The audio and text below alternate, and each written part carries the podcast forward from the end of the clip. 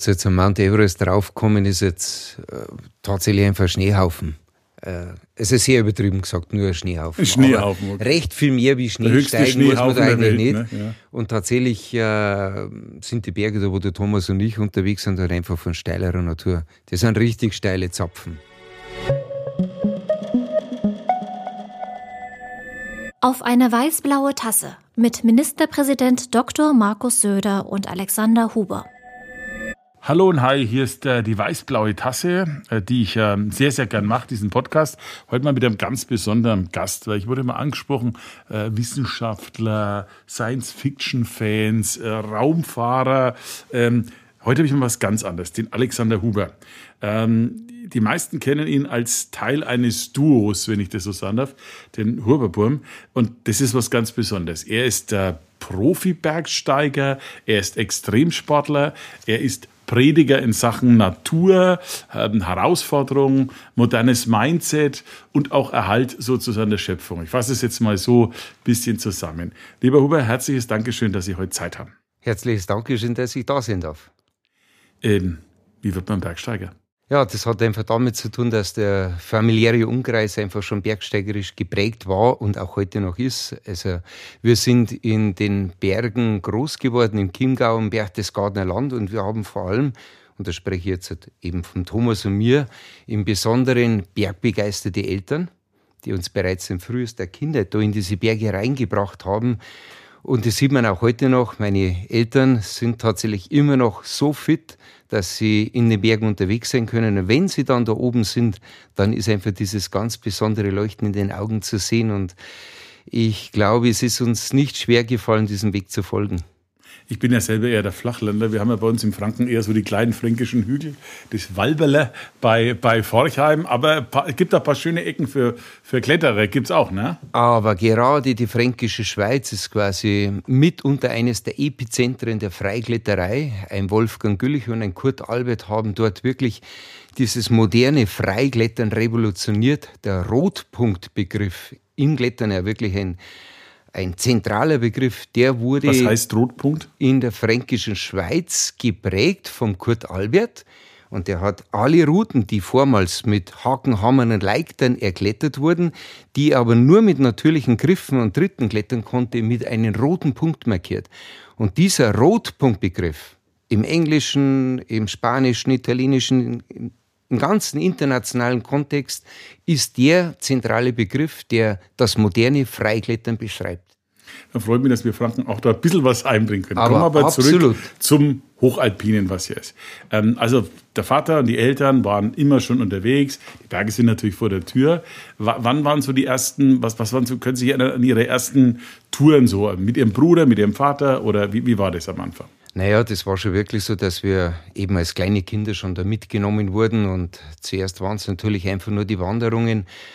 Äh, was mich dann besonders gefesselt hat, weil ich immer schon auch alpiner Skiläufer begeisterter war, dieses Skitouren gehen, mit den Skiern raufsteigen und dann wieder abfahren. Und das hat uns dann der Vater im größeren Zusammenhang ermöglicht, dass er uns mal in die Westalpen mitgenommen hat, zu den 4000ern. Und das war für mich im Alter von elf Jahren, da kann man sich vorstellen, wenn man so als kleiner Bub ganz oben steht, auf seinem 4000er inmitten von dieser eisigen Hochgebirgswüste, ist mir so schon schwer ergriffen. Und da habe ich gewusst, da möchte ich mehr davon wissen. Und das ist ja dann nicht nur die Welt der großen Berge gewesen, sondern dann auch die Welt der steilen Wände. Und die hat uns alles, der Vater und eben auch die Mutter, gezeigt und die haben uns beigebracht, wie man sich da sicher bewegt. Und wann war so der, der, ich sage mal, der erste ganz große, äh, ganz große Wanderer? Ich meine, Wandern, Skiwandern, Skitouren, ne? Das ist schon auch äh, schon sehr anspruchsvoll, überhaupt keine Frage, ja. Aber wann, wann ist man dann wirklich mal so in welchem Alter in die, in die gefährlicheren Ecken gekommen, wo man dann schon mit Seil und Haken und alles abgesichert war? Naja, ich würde jetzt sagen, dass die 4000er und auch über die Normalanstiege schon im gefährlichen Bereich sind. Da braucht man eben so einen Mentor, wie bei uns das dann der Vater war, weil die Lawine ist ja letztendlich der größte Killer in der Welt der Berge, wenn es von den Unfallopfern her betrachtet wird. Und ja, die winterliche Hochgebirgswelt, die ist einfach brandgefährlich. Und heute ist es ja verdammt einfach, mit den Seilbahnen hochzufahren dann steht man inmitten dieser verschneiten Hochgebirgswelt Und naja, wenn halt der Tiefschneehang da schön im Sonnenlicht glitzert, dann ist das schon sehr verlockend. Und dabei einen Mentor zu haben, der einen diese, diese Wahrnehmung vermittelt, dass das durchaus auch gefährlich sein kann, nicht nur schön. Das ist ja ganz wichtig und das braucht man dann als sicheren Weg in die Bergwelt hinein. Ob es der Alpenverein ist, ob es wie in unserem Fall die Eltern ist, ist halt einfach dann sehr individuell geprägt, aber ist eben ganz wichtig, dass in der Öffentlichkeit das überhaupt so dargestellt wird, dass die winterliche Hochgebirgswelt ohnehin immer brandgefährlich ist, ob sie steil ist oder nicht. Ja, das merkt man ja. Unsere, unsere Bergwacht, die ja mit viel ehrenamtlichem Engagement auch viele Leute immer wieder vom Berg holt. Nicht nur im Winter, sondern generell, weil Leute einfach nicht die richtige Demut und Einschätzung haben vor der Herausforderung. Also weil halt viele denken, Mensch, ich kann mit auch mit, mit, mit Rüstzeug, Schuhzeug, Selbstüberforderung, das halt alles entpasst, ja, sich dahin bewegen, was also dann für die Rettungskräfte manchmal ein echt ganz schön schwieriger Einsatz ist, die Leute dann zu holen. Ja. Also es ist grandios, dass wir diese Bergwacht haben und da ist auch wirklich sehr, sehr viel Herzblut drin. Es gibt sicher die Beispiele, wo eben fahrlässig in Bergnot geratene gerettet werden müssen, aber im Gro muss man natürlich sagen, die Bergwacht ist einfach dazu da, um Leute in Bergnot zu retten. Und ganz viele betrifft es halt einfach. Und es kann am Berg schon mal von, von hier auf jetzt kommen. Und da würde ich keinem zuschreiben, dass er absolut gefeit davor wäre. In der Hinsicht kann man nur dankbar sein für die Leute, die sich hier ehrenamtlich engagieren. Da ist wirklich Herzblut dabei.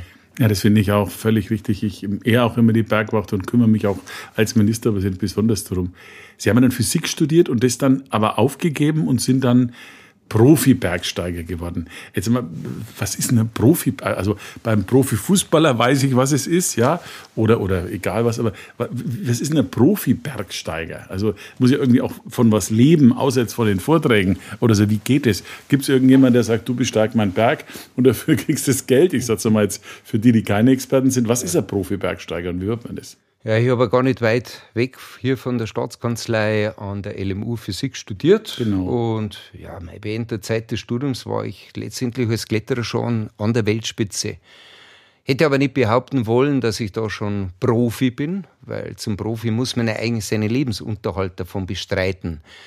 Aber ich war in erster Linie diesbezüglich immer noch Student, habe aber dann schon gemerkt, dass so ja, neben meinen anderen Jobs in den Kneipen bedienen. Physik war es, ne? Physik ja, haben Sie genau, studiert. Physik habe ich studiert. Mit, mit welchem Ziel dann am Ende? Was wäre das normale Ziel gewesen? Naja, schon tatsächlich äh, Bereich der Meteorologie. Fernerkundung, das wäre im Bereich der Klimatologie gewesen und ich hätte tatsächlich den Traum gehabt, fürs Wegner Institut irgendwann zu arbeiten, Neumeier Station, Antarktis. Das war so mein wissenschaftlicher Traum. Und während des Studiums habe ich halt dann schon gemerkt, na, wenn ich von meinen Geschichten in den Bergen erzähle, dann kann ich durchaus Leute begeistern und habe dann relativ schnell es geschafft, mit den Vorträgen, den wenigen Vorträgen, die ich mache, meinen studentischen Unterhalt zu bestreiten. Und dann war halt die Frage da, da ist dann das Diplomzeugnis da was machst du dann? Und ich habe die Möglichkeit gehabt, tatsächlich am Lehrstuhl weiter anzuhauen mit einer Doktorarbeit, habe aber gesehen, dass du als Doktorand natürlich auch sehr limitiert bist, finanziell. Und ich habe die Möglichkeit, über die Vorträge Geld zu verdienen. Und da muss ich wirklich sagen, da war mein Prof, der gesagt hat, Professor Gwenzel, ich sehe, dass du einen anderen Weg im Kopf hast. Geh deinen Weg und wenn der nicht funktioniert, du bist jederzeit willkommen am Lehrstuhl. Und deswegen habe ich nach dem Diplomzeugnis den Weg, das muss man schon sagen, den ungewissen Weg in die Berge gewählt. Und das heißt, kann man jetzt sagen, Profi-Bergsteiger, eigentlich lebt man nicht vom Bergsteigen direkt, also man wird nicht abgerechnet pro Tour, sondern mit dem Umfeld, also man mit Filmen, mit, mit, mit Reden, mit Vorträgen, mit Gesprächen. Also das ist sozusagen die Haupteinnahmequelle, um den Lebensunterhalt für Familie und Kinder zu bestreiten. Am Ende ist das Leben ja immer auch sehr praktisch, sagen wir mal so. Ja? Genau so ist es. Und ich war jetzt gerade unlängst äh, ums Eck bei den Gebrüdern Well und bei Gerhard Polt. Und das ist das, was mich eigentlich zeitlebens begleitet hat. Die waren da natürlich schon lange auf der Bühne, die haben schon lange auf der Bühne gelebt. Und ich bin in diese Welt hineingekommen, aber man kann wirklich sagen, wir teilen uns diese Bühnen. Und tatsächlich verdiene ich mein Geld nicht direkt mit dem Bergsteigen, sondern auf der Bühne. Okay, also dann haben wir das mal geklärt, weil das interessiert. So, jetzt, jetzt haben Sie dann äh, erst einmal das Umfeld erkundet, ja, sagen wir mal, das, äh, wie kommt man dann zu diesem steilen Klettern? Und ich meine, mal ehrlich, haben Sie manchmal Angst? Also ich, ich habe keine Höhenangst, da bin ich echt froh drüber. Ja, gibt da Leute, die haben total Höhenangst, das habe ich nicht, muss ich sagen. Aber, aber ähm, jetzt sagen wir mal, ohne Seil und Haken an diesen Wänden da zu hängen, ja, so wie, wie, wie ihr das macht oder wie, wie warte mal, Tom Cruise hing mal in irgendeinem der, in der Filme da, aber ich glaube, irgendein der Mission Impossible Filme, äh, äh, äh, da ist doch, wenn ein Mini-Griff nicht funktioniert, Bums, oder? Genau. Ja, hat man da Angst oder, oder? Ja, ja, ich meine. Äh ja, Respekt bestimmt, das verstehe ich. Aber jetzt mal richtig, kriegt auch mal ein Huber Muffe oder so? Naja, es ist ja so, dass ich ein Buch publiziert habe mit dem Titel Die Angst, dein bester Freund. Und äh, das ist tatsächlich auch ganz ernst gemeint. Am Berg ist es unsere wichtigste Überlebensversicherung. Aber auch tatsächlich im normalen Kontext des Alltages ist es ganz wichtig, dass man sich mit der Angst auseinandersetzt. Angst ist ja etwas, was für das Überleben des Menschen wichtig ist. Ob jetzt draußen im Alltag, wenn wir über die Straße gehen, die Angst macht uns kurz aufmerksam, dann checken wir nach links, rechts, ob die Straße frei ist und dann gehen wir sicher über die Straße. Und so äh, ja, sind wir eigentlich tagtäglich um, oft unbemerkt, unbewusst mit der Angst konfrontiert. Sie sichert uns das Überleben. Und wirklich problematisch wird es immer nur dann für uns Menschen, wenn wir den Problemen, die die Angst auslösen, oder den Gefahren, die die Angst auslösen, nicht in die Augen schauen, wenn wir davon weglaufen wollen, weil wir dann immer später davon eingeholt werden. Ja, Oft in einer Situation, da wo es uns nicht gut geht. Und genauso wie es am Berg geht, also wenn so Sie ist es Berg halt im normalen Leben. dann das praktisch vorher an, sagen Sie. Also Sie hängen jetzt nicht, ich sag mal, hängen irgendwo in der Wand, ja? So, gerade mit dem Zeigefinger hängen Sie jetzt gerade mal so, haben Sie was überlegt oder so, mit der anderen Hand vielleicht die E-Mails gecheckt, ich weiß es nicht, ich übertreibe es natürlich ein bisschen. Und, und jetzt die Frage, ähm, haben Sie da dann... Ähm, haben Sie da dann irgendwie Sorge oder, oder, oder, oder wann merken Sie, wo Sie merken, ups, jetzt, jetzt du, äh, Huber, jetzt musst du aufpassen, jetzt wird es ein bisschen ernster, Wetter schlägt um, keine Ahnung was. Oder, oder gibt es das, wo Sie, wo Sie merken, meine Kraft lässt gerade mal nach? Kann das sein? Was ich meine, es gibt mal so Momente der Schwäche. Also ich arbeite wirklich das ist ein ganz anderer Job, aber es gibt Tage, da denkt man sich, boah, jetzt, jetzt muss ich mich anstrengen, weil ich merke, dass das ein bisschen die, die Power vielleicht nachlässt. Gibt es das bei Ihnen auch? Ja, das gibt es natürlich und da muss man sagen, wenn ich merken würde, ich bin ungesichert in der Wand unterwegs und die Kraft verlässt, mich, dann würde die Angst Panik auslösen. Das muss man natürlich unbedingt vermeiden. Deswegen gibt es auch da einen sogenannten Point of No Return, wo man sich entscheiden muss, bin ich an diesem Tag dieser Aufgabe gewachsen? Und tatsächlich, wenn ich dann durchklettere, ist die Angst überlebenswichtig. Denn nur die Angst kann bereitstellen, dass die Konzentration immer auf dem Maximum ist. Und dass die Angst eben keine Panik auslöst, sondern nur Konzentration, hat mit Selbstvertrauen zu tun. Das Vertrauen in mich selbst, dass ich das kann. Und ich muss wirklich aus tiefstem Herzen überzeugt sein, damit ich so etwas angehe. Alles andere wäre Hasardeurtum und gerade Hasardeure in der Welt der Berge sind noch nie weit gekommen. Es gibt ja unterschiedliche Arten des Bergsteigens. Also es gibt das, das, Klettern selber.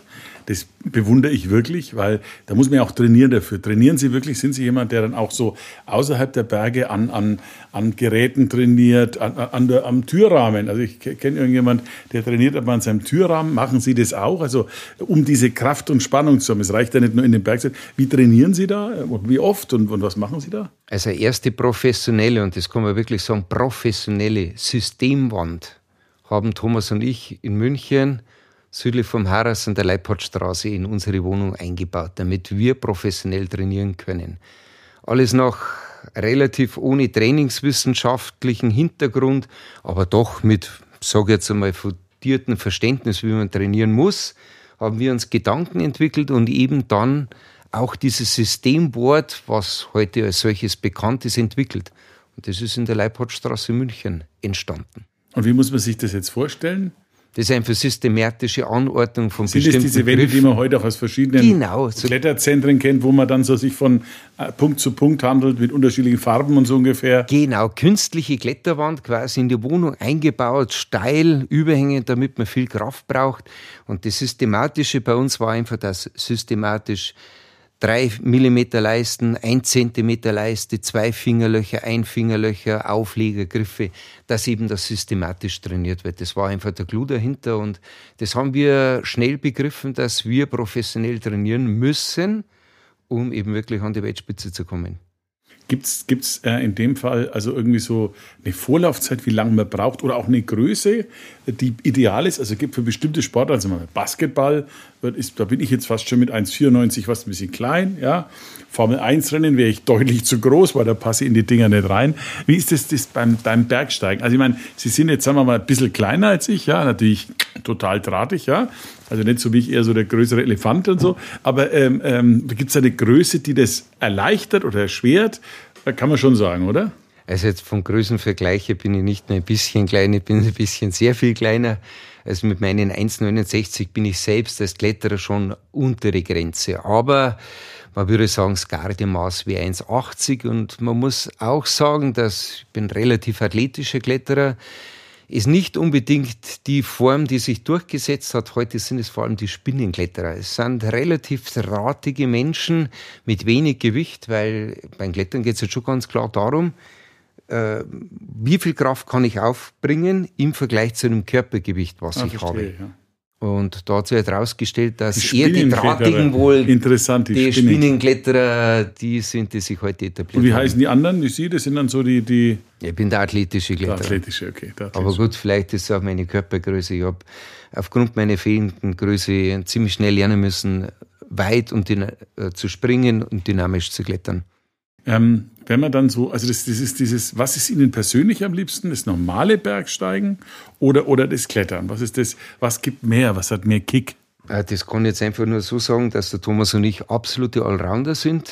Eben auch vielleicht so, könnte sagen, schon fast ein bisschen eine aussterbende Art von Bergsteigern. Wir sind im Himalaya unterwegs, auf 8000, 7000 Meter in den schwierigen Bergen, kalten Bergen der Antarktis, Patagonien oder eben auch im alpinen Bereich, im Speedklettern, Free-Solo-Klettern. Und so gesehen sind wir tatsächlich Allrounder. Und wenn man das heute so betrachtet, das ist vielleicht mit der ganzen Ausreizung, was es zu tun hat, da ist Spezialisierung einfach unbedingt angesagt. Sonst schafft man es wahrscheinlich heute nicht mehr so wirklich an die Weltspitze. Kommen wir mal zu diesen, dem zweiten, diesen 8000ern oder diesen, da gibt's ja, also ich, sehr faszinierend alles. Ähm, ähm, da gibt's ja viele, also Reinhold Messner ist ja, glaube ich, ich weiß nicht, ob, ob der irgendein Vorbild oder Ikone ist, so jemand wie Messner? Ist definitiv Wahrscheinlich schon, da kann man schon Absolut sagen. eine Ikone ja. und eben auch ein auch in seinen Sportler. Vor ja, ja. Und äh, wenn die Messner-Geschichte mal ansieht, der hat ja irgendwann mal äh, erzählt, dass er so er war ja einer der ersten, die sozusagen diese großen also die ganz großen Wuchtigen, Himalaya und Ennis, äh, alpin bestiegen hat und deswegen auch mit weniger Gepäck und schneller und so. Hat er da auch einen neuen Stil wohl dann geprägt, sonst hätte er das ja auch alles nicht so schnell schaffen können. Heute ist es ja so, dass in dem Bereich ein echter Tourismus entstanden ist mit gefährlichsten Folgen. Was ist der Unterschied, wenn die Leute jetzt sagen, ich gehe jetzt zu diesen riesen Riesendingern da nach Asien, anstatt jetzt, ich glaube auch Eiger Nordwand oder so, das sind ja mit die schwersten auch, ja, vom Alpinen. Was ist da so der Hauptunterschied außer der, der Weite und der Länge der Vorbereitung oder so? Naja, ich sage jetzt einmal, den Westalpenstil hat seinerzeit ein Hermann Buhl kreiert und Reinhold Messner hat ihn definitiv in die Moderne überführt und auch dann ehrlich ausgeprägt. Das ist wirklich mit geringsten Mitteln zum Berg hingehen und dann einfach Rucksack packen, Zelt hinein, Schlafsack hinein und aufsteigen auf einen Berg. Wenn man es jetzt touristisch betrachtet, was da heute passiert an einem Everest, ich muss das verstehen können, dass die Sherpa, das Volk der dort lebenden Menschen in Nepal, ihre Berge genauso vermarkten wollen, wie wir zum Beispiel im Berchtesgadener Land. Aber dann hat das wenig mit Sport zu tun, sondern einfach mit Dienstleistung. Oder Tourismus, eine Art von. Tourismus, ja. Dienstleistung. Und die Sherpa, die sind unglaublich fähig, heute das zu organisieren, dass selbst, ich sage jetzt einmal, normal begabte, steigende Menschen darauf kommen. Und die tun alles, dass die Leute wenn sie nur genügend finanzielle Mittel haben, den Weg bis zum Gipfel des Everest beschreiten und wieder zurück. Aber mit sportlicher Auseinandersetzung mit dem Berg hat es selbstredend nichts zu tun. Waren Sie schon Ohne auf das Mount jetzt Everest? abwerten zu wollen. Waren Sie schon auf Mount Everest? Nein, äh, ich war nicht auf dem Mount Wollen Sie Everest. da noch hin? Und da werde ich auch nicht hingehen. Also das ist sicher eben auch so das Charakteristikum von Thomas und von mir. Wir wählen Wege, die selbstbestimmt sind. Und wir lassen uns jetzt nicht äh, von dem Mainstream leiten. Und das hat uns sicher auch bei Zeiten ausgezeichnet und Zeit, zeichnet uns auch heute noch aus. Mhm. Was war der höchste Berg, den ihr bestiegen habt? Der höchste Berg ist der Cho Uyu, ist der sechsthöchste Berg der Welt mit 8201 Meter, ist ja relativ nah am Everest-Gebiet und eben genau an der Grenze zwischen Nepal und Tibet. Und das ist schon klar. Also man merkt an diesen 8000ern schon faszinierend, weil man damit so richtig intuitiv spürt, einen Punkt zu erreichen, wo man höher hinaufsteigen kann als irgendwo sonst. Und das macht schon die Magie dieser Berge aus. Wenn man dann oben ist, also ich komme gleich nochmal auf den, wenn man dann oben ist, was hat man da für, für ein Gefühl? Also was ist, was ist bei einem, als gerade auch bei so einem, bei dieser 8000er, was hat man für ein Gefühl eigentlich, äh, wenn man da oben ist? Ist das ein Glücksgefühl? Ist das so eine Art, ist das so eine Art Gipfelorgasmus? Ich übertreibe es jetzt noch mal ein bisschen, weil da berichten ja Leute völlig unterschiedlich. Ist das ein Endorphinschock? Ist es einfach nur Freude, Erschöpftheit? Also was, was ist das für Sie für ein Gefühl? Also ich würde eher sagen, es ist ein Gefühl, dass man sehr exponiert ist. Und das ist uns schon sehr bewusst. Wenn man auf schwierigen Bergen zum Gipfel kommt, dann hat man viel schwieriges Gelände hinter sich. Man weiß aber auch, man muss das ganze Gelände wieder sicher runterkommen. Es ist sicher ein Moment der Freude dabei. Da kann auch mal ein bisschen ein Endorphin dabei sein. Aber es ist vor allem immer dieses Bewusstsein, dass ich jetzt maximal exponiert bin. Und das zeigt eigentlich nur, wie verletzlich wir sind in dieser Region oder aber vielleicht, wie verletzlich wir als Menschheit überhaupt sind. Es gibt so wahnsinnig viele unwohnbare Gegenden auf dieser Welt und es gibt eben diese Zonen, wo wir zu Hause sind und wo wir wieder zurückkommen müssen und wollen. Und deswegen ist sicher auch das Bestreben war, dass der Platz, wo wir leben, die Natur, in der wir leben, dass wir diese beschützen müssen, weil es ist schlicht und einfach unsere Grundlage des Lebens. Ja, absolut. Äh, Messner hat mal gesagt, glaube ich, dass nicht das Entscheidende ist, den Gipfel zu besteigen, sondern heil wieder runterzukommen und davon zu erzählen. So habe ich das mal irgendwo in einem Interview von ihm äh, gelesen. Fand ich relativ beeindruckend, muss ich dazu sagen, ähm, weil, weil ich kann mir das schon vorstellen, weil man da hochkommt, äh, ist ja tatsächlich erst die Hälfte erreicht, ja. Und äh, und äh, zunächst mal beim Hochkommen hast du ja zunächst mal auch, dann strengst dich dann an, aber du brauchst ja die gleiche Kraft, um wieder runterzukommen. Und jetzt bei diesen 8000ern, ist, ist, waren das welche mit Sauerstoff oder Sauerstoffflaschen? Ja, das ist natürlich verwenden? eine sportliche Besteigung, die macht man nie mit künstlichen Flaschen Sauerstoff, sondern äh, ich würde jetzt das nicht äh, anders bewerten, seitdem Reinhold Messner und Peter Habeler als erste Menschen den Mount Everest ohne künstlichen Flaschensauerstoff erreicht haben. Seitdem ist Sportlichkeit nur dann begründet, wenn ich ohne dieses Hilfsmittel unterwegs bin. Ich meine, ich könnte auch sagen, das ist legales Doping, weil es ja sehr offensichtlich, da hast du dann die Maske da und die Flasche. Hinten dran ist es ja nichts, was man dann verbergen würde, aber es ist definitiv nichts anderes als wie eine leistungsfördernde Substanz, der Sauerstoff. Auch wenn in der natürlichen Atmosphäre vorkommt, so wird er künstlich zugeführt und dann ist es halt leistungsfördernd. Und da würde ein echt sportlich motivierter Bergsteiger nie darauf zurückgreifen. Hm, ist das nicht so, jetzt nochmal, auch nochmal Messer, Entschuldigung, wenn ich den jetzt als Referenz nehme, aber ich glaube, der ist ja so ein bisschen der, der, äh, eine der prägenden Figuren da für viele auch, zumindest was die, was die Nicht-Bergsteiger auch betrifft. Und äh, der hat mir gesagt, also das ist auch nicht mehr, also das ist eigentlich klettermäßig gar nicht besonders beeindruckend ist, da auf den Mount Everest und sowas zu kommen, sondern es ist mehr diese Grundleistung mit dem Körper in, in diesen, das Funktionieren also hinzukommen. Also weniger jetzt so, wenn du jetzt, wenn du jetzt eine, diese, diese, diese, den, nehmen wir mal an, selbst eine fränkische, eine fränkische ja. Kletterwand, äh, total konzentrieren auf 20 Meter oder 30 Meter, du bist ja auch tot, wenn du runterfällst, muss nicht auf 8000 Meter fallen, du kannst an 30 Metern fallen. Ähm, und dann hat er gesagt, also das ist aber eigentlich mehr eine, eine also eine körperliche Leistung, weniger eine alpinistische. Ist das so? Ja, es ist tatsächlich so, als jetzt am Mount Everest draufkommen, ist jetzt äh, tatsächlich einfach Schneehaufen. äh, es ist sehr übertrieben gesagt, nur ein Schneehaufen. Ein Schneehaufen. Okay. Recht viel mehr wie Schnee steigen muss man eigentlich Welt, nicht. Ne? Ja. Und tatsächlich äh, sind die Berge, da wo der Thomas und ich unterwegs sind, halt einfach von steilerer Natur. Das sind richtig steile Zapfen. Das ist genau das, was uns interessiert. Wenn man es jetzt so sagen will, die, die berühmteste Routen in der fränkischen Schweiz, quasi deine Heimat, das ist die Aktion direkt am Waldkopf. Das ist eine Kreation von Wolfgang Güllich Anfang der 90er. Damit ist er wirklich in den Kletterolymp aufgestiegen. Das war die erste Route im 11. Grad. Ich meine, die hat jetzt 30 Begehungen im Vergleich zu den, was weiß ich, wie viele tausend Besteigen, die der Everest hat. Da kann man dann ablesen, dass so ein kleiner Waldkopf irgendwo in der fränkischen Schweiz wesentlich anspruchsvoller sein kann wie der Mount Everest. Nur es ist halt keine so offensichtlich greifbare Größe. Ähm, weil viele Leute meinen ja, sie müssten einmal auf so einen Berg gehen. Jetzt lassen wir mal den Everest weg, gibt ja noch die anderen 8000er und so. Und, und da sterben ja auch viele Leute. Also ich habe letztens eine Dokumentation von Leuten gesehen, wie Sie es gesagt haben, vorhin mit Lawinen und so. Aber da sterben echt Leute, weil sie sich auch da überschätzt haben. Ist es den Leuten bewusst, wie, wie extrem gefährlich das ist? Naja, ich glaube, wenn man jetzt die Lawine als äh, doch gefährlichste Situation im Bergsteigen sieht, weil es einfach eine verdeckte Gefahr ist, sie fordert einfach die meisten Unfallopfer jedes Jahr bei uns in den Alpen, dann ist es nicht auf den Everest beschränkt oder auf irgendwelche anderen großen Berge, sondern es kann ganz banal auch bei uns in den Voralpen passieren. Deswegen ist es sicher auch eine der Hauptaufgaben von Alpenverein, seine Mitglieder da aufmerksam zu machen. Weil, ich meine, äh, wenn man die Leute diesbezüglich aufklärt, das rettet wirklich Leben. Und wenn man Leben retten kann, dann sollte man das tun. Haben Sie eigentlich auch selber mal überlegt, also ähm, bei den Apnoe-Tauchern, die ich auch sehr bewundere, sind die meisten, sterben die meisten irgendwann, weil es einmal ein Tauchgang zu viel war.